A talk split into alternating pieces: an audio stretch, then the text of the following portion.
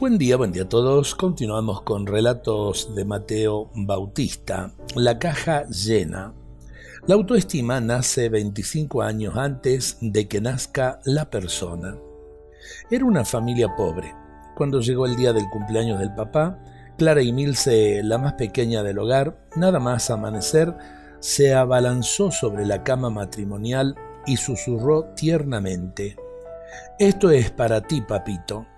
El papá abrió con emoción la cajita mientras miraba paternalmente a su pequeña, pero grande fue su sorpresa cuando constató que la caja estaba vacía. Desconcertado la miró con desdén. Tonta, ¿acaso no sabes que cuando ofreces un regalo debe contener algo adentro? La pequeña Clara Milce, inclinando su cabeza para disimular unas lágrimas errantes en sus mejillas, musitó. Oh papito, no está vacía.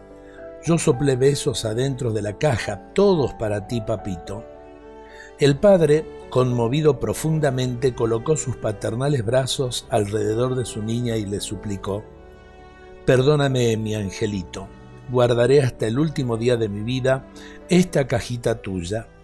Cada día sacaré de ella un beso tuyo para mí.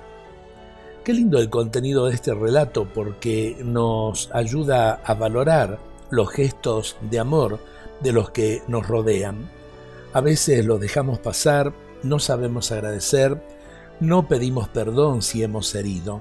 Por eso la enseñanza nos dice esto. La autoestima es como la savia de un arbolito. Sube de las raíces, los abuelos, pasa por el tronco, los padres, para dar un buen fruto los hijos. Dios nos bendiga a todos en este día.